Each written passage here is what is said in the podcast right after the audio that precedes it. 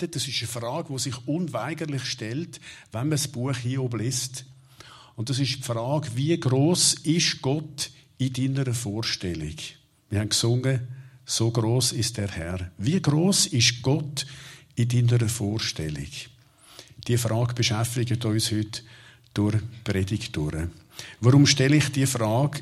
Weil ich den Eindruck habe, dass viele Gottesvorstellungen heute Gott klein machen.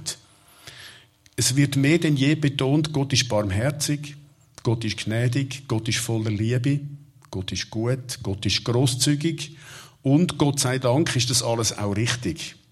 Aber es ist nur eine Seite von Gott. Manchmal habe ich den Eindruck, dass wir am liebsten einen netten Gott haben. Einen ungefährlichen Gott, berechenbar, verfügbar. Das Problem mit der Gottesvorstellung ist, sie funktioniert, wenn sie deinem Leben gut läuft, aber nicht, wenn es dunkel wird. Wenn wir von Gott klein denken, werden wir irgendwann enttäuscht. Ein kleiner Gott, ein netter Gott, kann uns nicht helfen, wenn das Leben hart wird. Das Buch Hiob zeigt uns Gott von seiner grossen, fast unbekannten Seite. Gott ist im Buch Hiob der Allmächtige, der Souveräne, der Unverfügbare, wo alles kann und alles darf. Der berühmte Rabbi Abraham Heschel hat einmal gesagt, Gott ist kein netter Onkel, Gott ist ein Erdbeben. Genau der Eindruck entsteht, wenn man das Buch Hiob liest. In den ersten beiden Kapiteln wird erzählt, wie um Hiob sein Leben perfekt war, bis Leid und Schmerz über ihn und seine Familie hineingebrochen sind. Das Leben vom Hiob wird so beschrieben. Hiob war untadelig und rechtschaffen. Er fürchtete Gott und mied das Böse. Sieben Söhne und drei Töchter wurden ihm geboren. Er besaß 7000 Stück Kleinvieh, 3000 Kamele, 500 Joch Rinder und 500 Eselinnen, dazu zahlreiches Gesinde. An Ansehen übertraf dieser Mann alle Bewohner des Ostens. Am Hiob sein Leben ist perfekt Es ist perfekt bis im Himmel ein Wett abgeschlossen worden ist zwischen Satan und Gott. Eines Tages ist der Satan vor Gott erschienen und hat behauptet, der Hiob ist doch nur fromm, weil es ihm so gut geht. Logo. Geschieht es ohne Grund, dass Hiob dich fürchtet, das ist Satan, seine Frage Gott, bist nicht du es, der ihn, sein Haus und all das Seine ringsum beschützt? Das Tun seiner Hände hast du gesegnet, sein Besitz hat sich weit ausgebreitet. Im Land streck nur deine Hand gegen ihn aus und rühr an alles, was sein ist, er wird dich ins Angesicht fluchen. Der Satan sagt, ich kenne Menschen. Die sind doch nur fromm, weil sie etwas davon haben. Ja?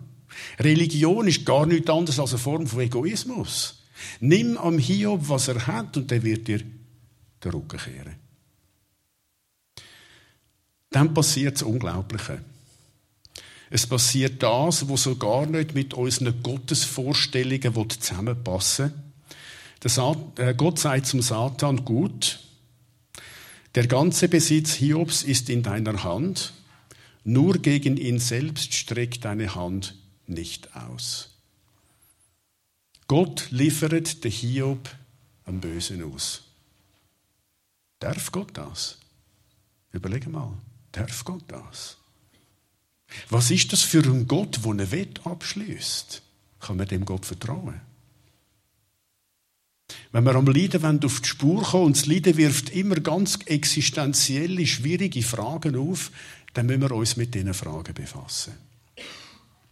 Kaum ist der Hiob am Bösen ausgeliefert, bricht das Übel über ihn und seine Familie ein. Ein Bote kam zu Hiob und meldete, die Rinder waren beim Pflügen und die Eselinnen weideten daneben. Da fielen Saber ein, nahmen sie weg und erschlugen die Knechte mit scharfem Schwert.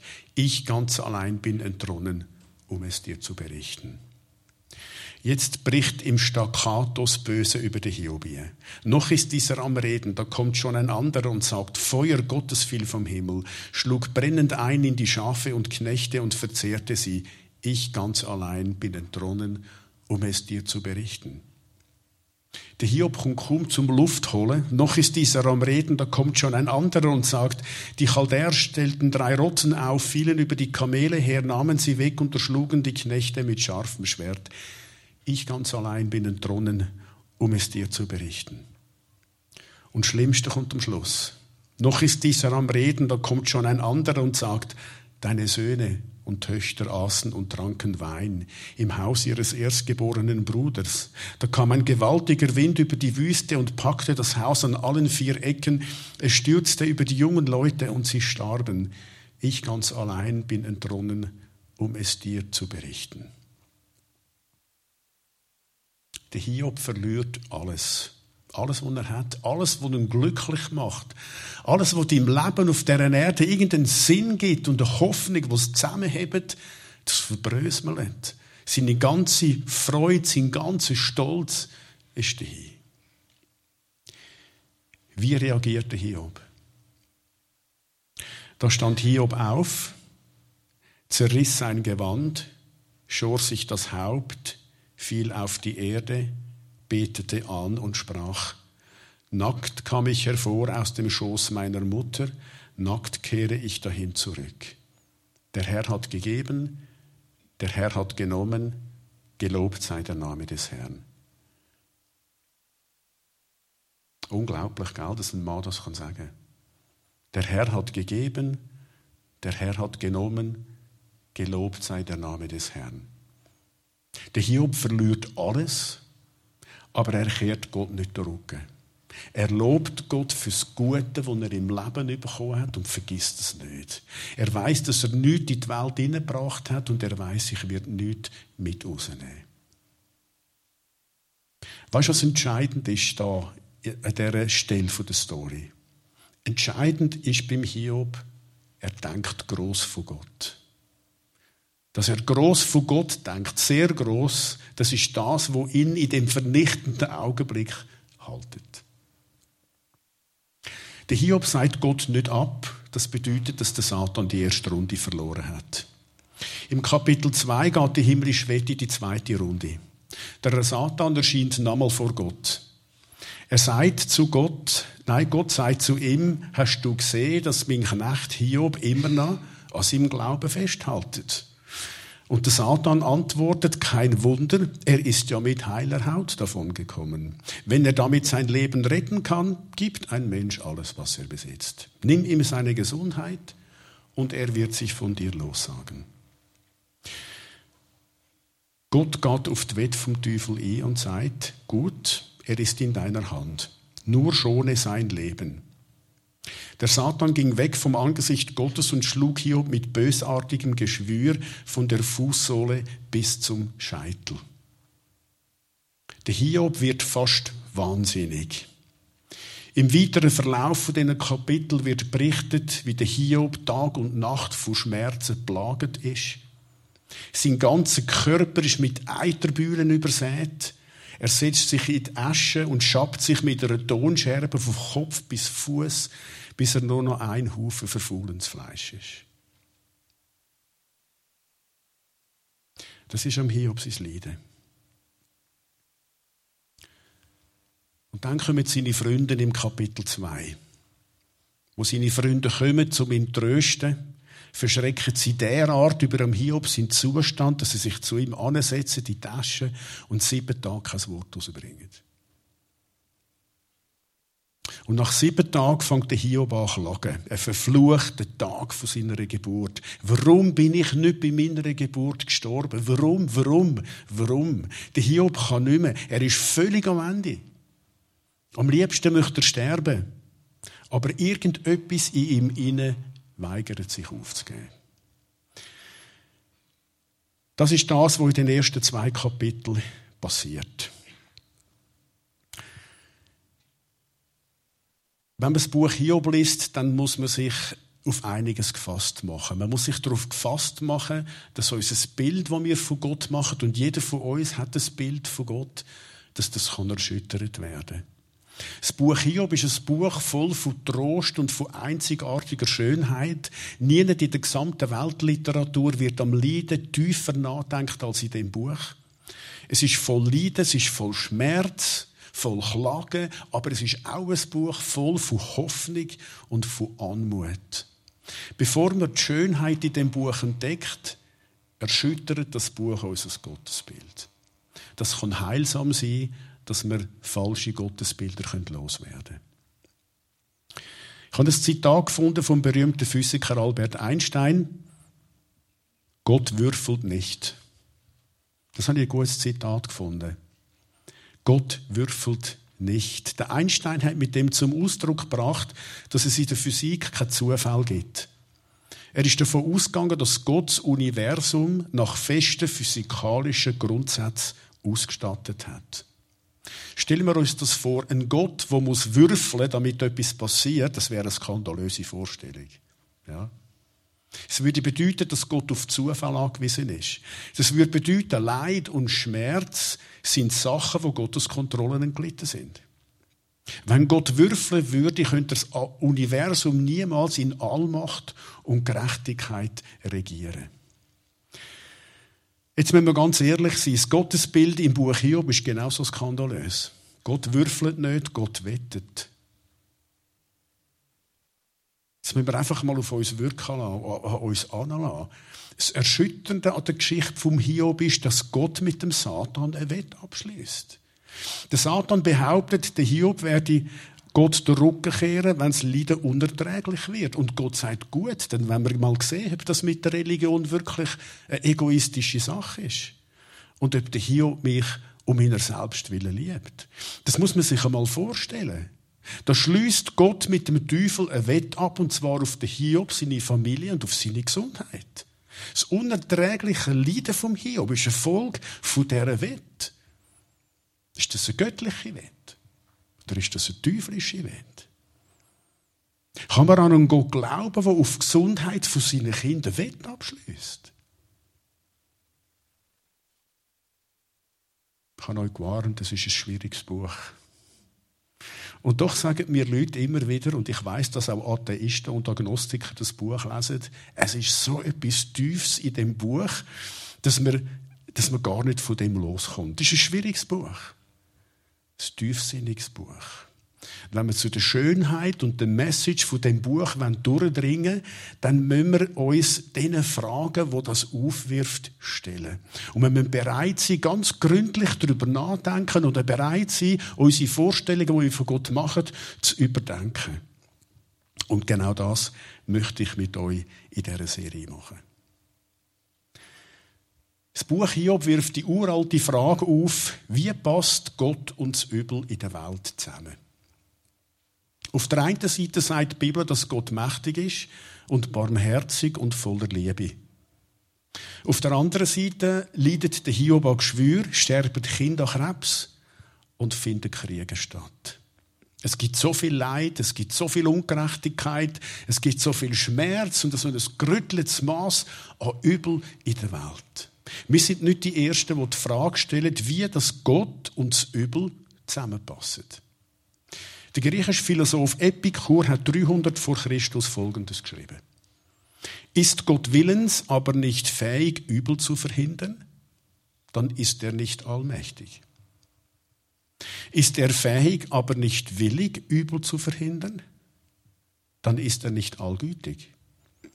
Ist er jedoch sowohl fähig als auch willens, Übel zu verhindern? Dann dürfte es kein Übel in der Welt geben. Gut überlegt, oder? Das Übel in der Welt ist ein großes Problem. Der Epikur bringt es auf den Punkt. Jetzt gibt es zwei Möglichkeiten und viele Leute haben über das nachgedacht, das Problem zu lösen, das der Epikur aufwirft. Ich habe euch da eine Übersicht mitgebracht. Die sieht auf den ersten Moment ein bisschen kompliziert aus, aber es ist ganz einfach. Ich möchte euch die erklären. Die moderne Art, das Problem zu lösen, besteht darin, dass man Gottes Existenz verneint. Das sind wir auf der linken Seite der Leinwand. Es gibt Übel in der Welt, also gibt es keinen Gott. Das ist die Position der Atheisten und der Agnostiker. Der Atheist sagt, schau mal das Böse in der Welt an. Es gibt keinen Gott. Der Agnostiker sagt, man kann nicht wissen, ob es einen Gott gibt und wir gehen einmal davon aus, dass es nicht so ist. Die Art, das Problem zu lösen, wird als modern bezeichnet. Sie ist mit dem Weltbild von der Moderne populär geworden, wo aus dem Weltbild vom Mittelalter hervorgegangen ist. Die Frage, Gott, warum leid ich, ist für einen Atheist keine Frage und keine Qual. Für den Atheist gibt es niemanden im Himmel, der daran muss verzweifeln muss, der nicht eingreift, obwohl er könnte. Das gibt es nicht. Im Buch Hiob stellt der Hiob immer wieder die Frage, Gott, warum ich? Gott, warum passiert das alles? Auch wenn du Psalmen liest, ein grosser Teil befasst sich genau mit dieser Frage. So quälende Fragen kennt der Atheist nicht, weil er der Überzeugung ist, es gibt keinen Gott.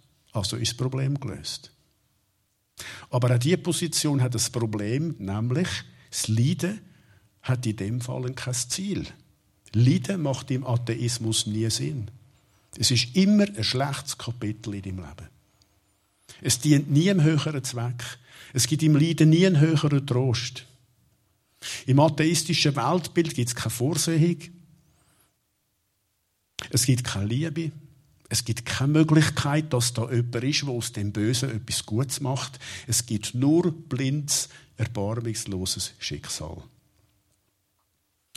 Das ist die eine Art, das Problem zu lösen. Die andere Art ist die religiöse Art, ich sage dem mal so. Und die besteht darin zu erklären, dass Gott existiert, dass er aber nicht fürs Übel in der Welt verantwortlich ist. Da sind wir auf der rechten Seite. Im Christentum ist der Glaube tief verankert, dass Gott gütig ist, allmächtig und allwissend. Die Eigenschaften werden in der religiösen Arztproblem lösen in Frage gestellt. Es wird gesagt, ähm, eine Möglichkeit besteht darin, dass man Gottes Güte hinterfragt. Da wird gesagt, Gott ist nicht gütig, jedenfalls nicht immer und nicht überall und nicht so, wie wir uns das vorstellen. Gott könnte Leid verhindern, aber er tut es nicht in jedem Fall, also ist Gott nicht allgütig. Wenn diese Möglichkeit richtig ist, dann können wir nicht sagen, ich glaube an einen guten Gott. Eine andere Möglichkeit besteht darin, Gottes Allmacht zu hinterfragen. Da wird gesagt, Gott ist gütig, aber er kann nicht jedes Leid verhindern. Seine Macht zu helfen ist Beschränkungen unterworfen. Das bedeutet, dass die Vorstellung, dass Gott alle Macht hat, fallen gelassen wird. Es gibt heute einen ausführlichen Diskurs in der wissenschaftlichen Welt, wo es genau um diese Position geht. In dem Diskurs wird davon ausgegangen, dass Gott nur ein Player, wenn auch ein sehr mächtiger Player im Weltall ist. Gott habe, das ist das Argument, gar nicht die Macht, jedes Übel zu verhindern. Gott wirke in seiner Liebe darauf hin, dass Leid vermindert wird, aber das Gute verfügen, das könne Gott nicht. In dieser Gottesvorstellung ist Gott gut, aber limitiert. Nochmal eine andere Möglichkeit, das Problem zu lösen, besteht darin, Gottes Allwissenheit zu hinterfragen. Es wird gesagt, Gott ist nicht verantwortlich fürs Übel in der Welt, weil er bei der Erschaffung der Welt gar nicht wissen, was der Mensch mal alles Böses anrichten tut. In dieser Gottesvorstellung ist Gott willig, Böses zu verhindern, aber er ist schlecht informiert. Theologen und Philosophen reden in dem Zusammenhang von der Modifikation der Eigenschaften Gottes. Man versucht, die Eigenschaften Gottes so zu modifizieren, sprich zu verändern, dass Gott nicht fürs Übel in der Welt verantwortlich ist. So, nach dem philosophischen Ausflug in die Möglichkeiten, die wir angeschaut haben, wenn wir jetzt mit diesen Gedanken und Fragen, die das aufwirft, zurück zum Buch Hiob gehen. Wenn ich die ersten beiden Kapitel vom Buch Hiob anschaue, muss ich sagen, für den Hiob wäre keine von diesen Möglichkeiten in Frage gekommen. Seine erste Reaktion auf sein unermessliche Leiden besteht darin, gross von Gott zu denken und sich der Vorsehung von Gott zu unterstellen. Der Herr hat gegeben, der Herr hat genommen, der Name des Herrn sei gelobt. Das muss man zuerst einmal über die Lippen bringen, wenn alles über den zusammenbricht. Der Glaube, dass Gott alles darf. Er darf geben, er darf nehmen. Der Glaube, dass Gott alles kann, das haltet der Hiob im tiefsten Schmerz. Der Hiob hätte können sagen, wenn mir als guter Mensch Böses widerfahrt, dann kann es keinen Gott geben. Das macht der Hiob nicht. Der Hiob hätte können sagen, Gott hat halt nicht können wissen, was für ein Leid mich trifft. Aber das macht der Hiob nicht. Ein guter Gott, der schlecht informiert ist, ist für den Hiob keine Sekunde in Frage gekommen. Der Hiob denkt gross von Gott. Der Hiob hätte können sagen, Gott will mich beschützen, aber ich kann ja nicht überall sein. Und darum habe ich jetzt Pech gehabt und mich hat es getroffen. Aber auch das sagt der Hiob nicht. Ihr seht, all die Möglichkeiten, die diskutiert werden, die wären für den Hiob nicht in Frage. Wenn man im Buch Hiob weiterliest, dann zeigt sich, dass später der Hiob im Buch ganz ehrlich mit der Frage nach der Güte von Gott ringt, und zwar so ehrlich, dass es einem ganz anders wird. Wir werden am nächsten Sonntag auf das zu reden kommen. Im Moment können wir einfach feststellen, dass der Hiob sagt, der Herr hat gegeben, der Herr hat genommen, der Name des Herrn sei gelobt. Es hätte am Hiob nicht geholfen, wenn er an dem Punkt von der Geschichte Gott abgesagt hätte. Wenn der Hiob Gott aus seinem Leben gestrichen hätte, hätte sein Leiden keinen Sinn gemacht. Wenn du leidest und es keinen Gott gibt, dann macht dein Leiden keinen Sinn. Wenn du leidest und es keinen Gott gibt, dann hast du einfach Pech gehabt. Dann bleibt dir nichts als das Kogen Pech und sonst hast du gar nichts mehr. Der Hiob sagt nicht, Gott hat ja gar nicht können wissen, was mir passiert. Er sagt auch nicht, Gott will mir helfen, aber er kann nicht. All das hätte am Hiob keinen Trost gegeben. All das hätte Gott klein gemacht. Und ein kleiner Gott kann niemandem von uns helfen, wenn das Leben hart wird. Das Letzte, was wir im Leiden brauchen können, ist ein schwacher, uninformierter, netter Gott. Mit diesen Gottesbildern müssen wir abfahren, weil sie uns nicht helfen. Und wir dürfen und wir sollen daran festhalten, Gott ist immer größer als deine Erkenntnis. Und Gott ist immer größer als deine und meine Erfahrung. Wenn du das glaubst, dann hast du etwas, wo dich haltet, auch dann, wenn du leidest, aber keine Antwort hast. Und das ist etwas viel Wertvolleres, als alle vermeintlichen Antworten zu geben. An dem Punkt in der Geschichte vom Hiob ist das Übel noch nicht gelöst. Wir haben noch keine Antwort auf die Frage, wie kann es sein, dass Gott gütig ist, allmächtig ist, allwissend ist und trotzdem, dass es so viel Leid gibt. Wir wissen es nicht und die Hiob haben es auch nicht gewusst. Und wir wissen alle, so ist das Leben. Wir leben mit unbeantworteten Fragen, genauso wie der Hiob. Der Hiob hat nichts gewusst von der himmlischen Welt. Der hat nur gewusst, mir geht schlecht. Wir wissen nicht, was Gott im Verborgenen wirkt. Wir wissen nicht, warum dieses oder jenes passiert auf dieser Welt oder in unserem Leben oder nicht passiert. Was wir an dem Punkt in der Reise durch das Buch Hiob lernen können, ist, dass wir einen grossen Gott nicht klein denken Gott ist immer größer als deine Gedanken. Gott ist immer größer als deine Erkenntnis. Gott ist immer größer als alle Erfahrungen, die du mit ihm schon gemacht hast. Das Letzte, was wir brauchen können, wenn wir eine Hiobserfahrung durchmachen, ist ein kleiner Gott, wo wir in unser Denken könnten einsperren und könnten erklären. Die Bibel sagt, dass Gott allwirksam ist. Allwirksam will aussagen, allwissend, allgegenwärtig, allmächtig. Der Gedanke, dass Gott in seiner Handlungsfähigkeit eingeschränkt ist, hat in der Bibel keinen Platz. Gottes Allmacht Gottes Allwissenheit, Gottes Allgegenwart ist für die Verfasser der Bibel nicht verhandelbar. Menschen in der Bibel sind Menschen vom Glauben und Vorbilder für uns, weil das für sie nicht verhandelbar ist und weil sie sich von der Größe von Gott beugt haben, genauso wie der Hiob. Sie haben viele von ihnen in ihrem, ihrem Leiden, auch in ihrem Glauben gelitten. Gott, du kannst eingreifen, aber du machst es nicht. Warum lässt du das zu? Ganze Seiten der Bibel befassen sich mit genau dem Thema. Und trotzdem hätte keiner von ihnen das moderne Angebot angenommen, Gott klein zu denken, nur um den Schmerz für einen kleinen Augenblick zu lindern. Ein Gott, der uns helfen möchte, aber nicht kann, ist für niemandem von uns eine Hilfe. Der amerikanische Rabbi Harold Kushner, ich habe ein Bild mitgebracht von ihm, hat genau das versucht. Er hat Gott klein gedacht um einen tiefen Schmerz in seiner Familie zu lindern. Die Köstners hatten einen Sohn, den Aaron, als er dreijährig war, hat der Arzt Progerie diagnostiziert. Das ist vorzeitige Vergreisung. Der Kinderarzt hat den Eltern gesagt, dass der Aaron nie größer als ein Meter wird und dass er wahrscheinlich nicht älter als zwölf wird. Und er wird immer wie ein alter Mann aussehen.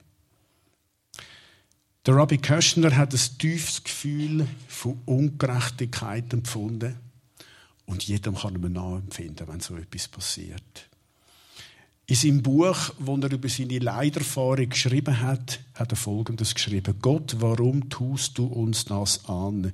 Wir sind doch immer gute Menschen gewesen. Zwei Tage nach seinem 14. Geburtstag ist der Aaron gestorben. Als Rabbi hat der Harold Köstner das Alte Testament gut kennt, das Buch Hiob gut kennt. Er hat es studiert und er ist zum Schluss gekommen, dass Gott Mühe hat, das Böse auf der Welt in Grenzen zu halten. Gott möchte, sagt er, dass wir ein gutes Leben haben, aber sogar für Gott ist es schwierig, alles Leid von unschuldigen Opfern fernzuhalten. Der Rabbi Köstner hat, wenn wir zu unserer Übersicht zurückgehen, Allmacht und Allwissenheit aus seiner Gottesvorstellung herausgestrichen. Und das hat vielleicht für einen Moment das unermessliche Leid in seiner Familie und in seiner Seele mögen lindern. Aber ich glaube nicht, dass das eine Lösung vom Problem ist. Er hat das moderne Angebot angenommen, klein von Gott zu denken, um Schmerz zu lindern. Das ist keine Lösung, bei allem Respekt. Wenn Gott unser Glück will, dann ist er gut. Wenn er nicht verhindern kann, dass das Böse das Glück stört, ist er schwach. Das ist das, was der Rabbi im Grunde genommen sagt. Mich lässt die Vorstellung mit dem Gefühl zurück, dass meine Krankheit eine Panne ist, wo Gott möchte beheben, aber er kann es nicht. Mit dieser Gottesvorstellung fühle ich mich nicht tröstet, sondern ich fühle mich verlassen. Ich möchte lieber einen starken, unergründlichen Gott als einen gütigen Gott, der schwach ist. Ich sage das nicht einfach so. Viele von euch kennen meine Geschichte. Ich bin es gewohnt, viel zu arbeiten. Als Pastor, als Dozent, als Autor. Ich habe fünf Hochzeiten getanzt, obwohl ich überhaupt nicht tanzen kann. Alles bricht zusammen eines Tages, weil es zu viel ist. Es kommt ganz plötzlich.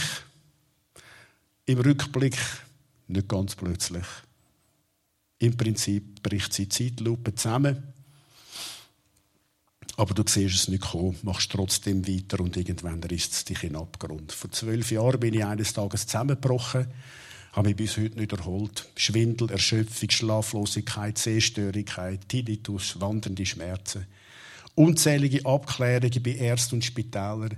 Ich habe ein halb Dutzend Medikamentenversuche gemacht, inklusive Kotzen und alles, was dazugehört. Ich habe drei Klinikaufenthalte hinter mir. Ich bin immer noch krank.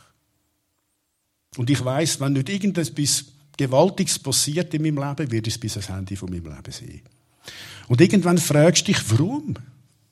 Die Frage, die kommt früher oder später auf dich zu. Die rollt wie eine Lawine in Zeitlupen auf dich zu und du fragst wieder Hiob, warum, warum ich Gott?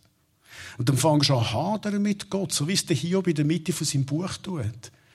Und du denkst daran, so wie jedenfalls ist es mir so gegangen, ein Atheist ist ja besser daran als ich. Ich muss darauf verzweifeln, dass ich an dich, Gott, glaube, wo ich weiß, du könntest eingreifen, aber du machst nicht. Und doch ist in all diesen Klagen, in dem Zweifeln, dein Glaube auf eine geheimnisvolle Art lebendig. Du ringst mit Gott, du zweifelst an ihm, du klagst vor Gott, du redest mit ihm und irgendwann merkst, ich glaube immer noch an den Gott, weil ich rede ja immer noch mit ihm. Schlimmste wäre jetzt, den Glauben aufzugeben. Weil dann hast du keinen Gott mehr, du hast keine Hoffnung mehr, Du hast nur noch die schlimme Situation und sonst hast du gar nicht mehr. Du kannst gegen Gott protestieren, du kannst ihn aus deinem Leben streichen. Das macht die ganze Sache nur noch schlimmer. Weil wenn du das machst, dann hast du nur noch eine böse und absurde Welt und sonst hast du gar nichts mehr. Und irgendwo lebt durch Gottes Gnade der Glaube in dir, dass irgendwann, irgendwie etwas Schönes und etwas Gutes aus dem Schlimmen herauskommen kann. Die Hoffnung ist da, weil du weißt, dass Gott alles kann. Wie der Hiob. Und weil du kannst Gott sagen, du kannst alles und du darfst alles.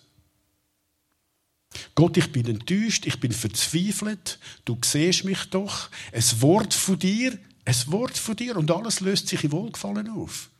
Ich glaube, ich leide und trotzdem bleibe ich bei dir. Die Vorstellung, dass ich Gottes Allmacht und Allwissenheit hätte müssen aus meiner Gottesvorstellung streichen, das wäre für mich eine Katastrophe gewesen. Ein netter Gott, der mir helfen will, aber nicht kann. Undenkbar. Lieber ein großer Gott. Lieber ein Erdbeben. Lieber einen untergründlichen, allmächtigen, den ich nicht verstehe, als einen kleinen, netten Gott, der mir nicht helfen kann.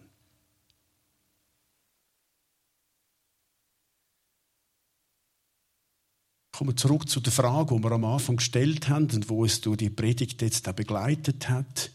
Wie groß ist dein Gott? Deine Vorstellung, die du von Gott hast, ist matchentscheidend, wenn das Leben hart wird. Es ist ganz wesentlich liegt an deiner Gottesvorstellung, wie du reagierst, wenn es anders kommt, als im Leben denkt. Und jeder von uns hat die Erfahrung schon gemacht. Es gibt Sachen, die kommen einfach anders, als wir denken. Mich beeindruckt, wie der Hiob am Anfang der Geschichte auf sein Schicksal reagiert. Wir schauen es uns nochmal an. Da stand Hiob auf, zerriss sein Gewand, schor sich das Haupt. So hat man im Nahen Osten trauert. Bis heute macht man das so. Er fiel auf die Erde, betete an und sprach, Nackt kam ich hervor aus dem Schoß meiner Mutter, nackt kehre ich dahin zurück. Der Herr hat gegeben, der Herr hat genommen, gelobt sei der Name des Herrn. Es gibt etwas, wo der Hiob in dem vernichtenden Augenblick haltet. Er weiß, dass das Leben eine Leihgabe des Schöpfers ist. Gott gibt Leben und Gott hat das Recht, das Leben zurückzufordern. Der Hiob lobt Gott für das gerüttelte Maß an Segen, das er bekommen hat. Und mit dem macht der Hiob das Gegenteil von dem, was der Satan erwartet hat. Der Satan erwartet, dass der Hiob Gott abseit, wenn er ihm sein Segen entzieht. Der teuflische Plan geht nicht auf. Der Hiob lästert nicht, sondern lobt Gott.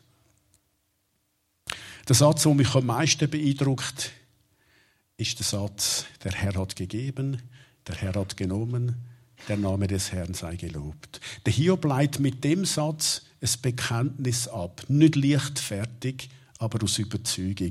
Und hinter das Bekenntnis geht er nicht mehr zurück. Nicht einmal in der tiefsten Resignation, wo wir dann in der Mitte vom Buch werden begegnen. Der Satz bringt das Weltbild vom Hiob auf den Punkt. Es ist ein Weltbild, wo ihn während seiner ganzen Leidenszeit am Leben erhaltet. Der Hiob weiß, ich leide nicht an einem blinden Schicksal. Immer wieder, auch in seinen langen Klagen in der Mitte vom Buch, haltet der Hiob der Allwirksamkeit von Gott fest. Mit dem Satz sagt der Hiob, Gott, ich verstehe dich nicht, aber ich büge mich unter deinen Willen. Du kannst alles und du darfst alles, auch mit meinem Leben. Grösser kann man von Gott nicht denken. Der Hiob macht mir Mut, Leiden auszuhalten.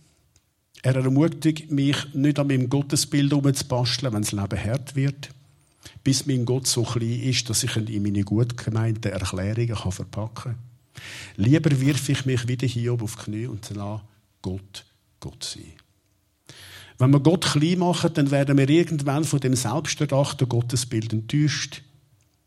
Wenn wir aber wie der Hiob können sagen, dass Gott nehmen darf, dass Gott geben darf, dass Gott alles kann, dass Gott alles darf, dann wächst aus dem Akt von der Hingabe an unseren Schöpfer das Vertrauen und das Vertrauen, das treibt dich, wenn es hart wird. Die beiden Kapitel, die wir heute angeschaut haben, die erinnern uns daran, dass Gott unergründlich ist. Gott ist unverfügbar, immer größer als mein Denken, immer größer als meine Erfahrung. Gott ist allmächtig, Gott ist groß und er ist mir in meinem Leiden trotzdem näher. Ich schließe mit einem Statement, wo Predigt zusammenfasst. Wir sind nicht das Zentrum des Universums. Dieser Platz gehört allein Gott. Gott kann alles und Gott darf alles. Aber Gott würfelt nicht. Es gibt keine unvorhergesehenen Kapitel, weder in der Geschichte Hiobs noch in unserem Leben.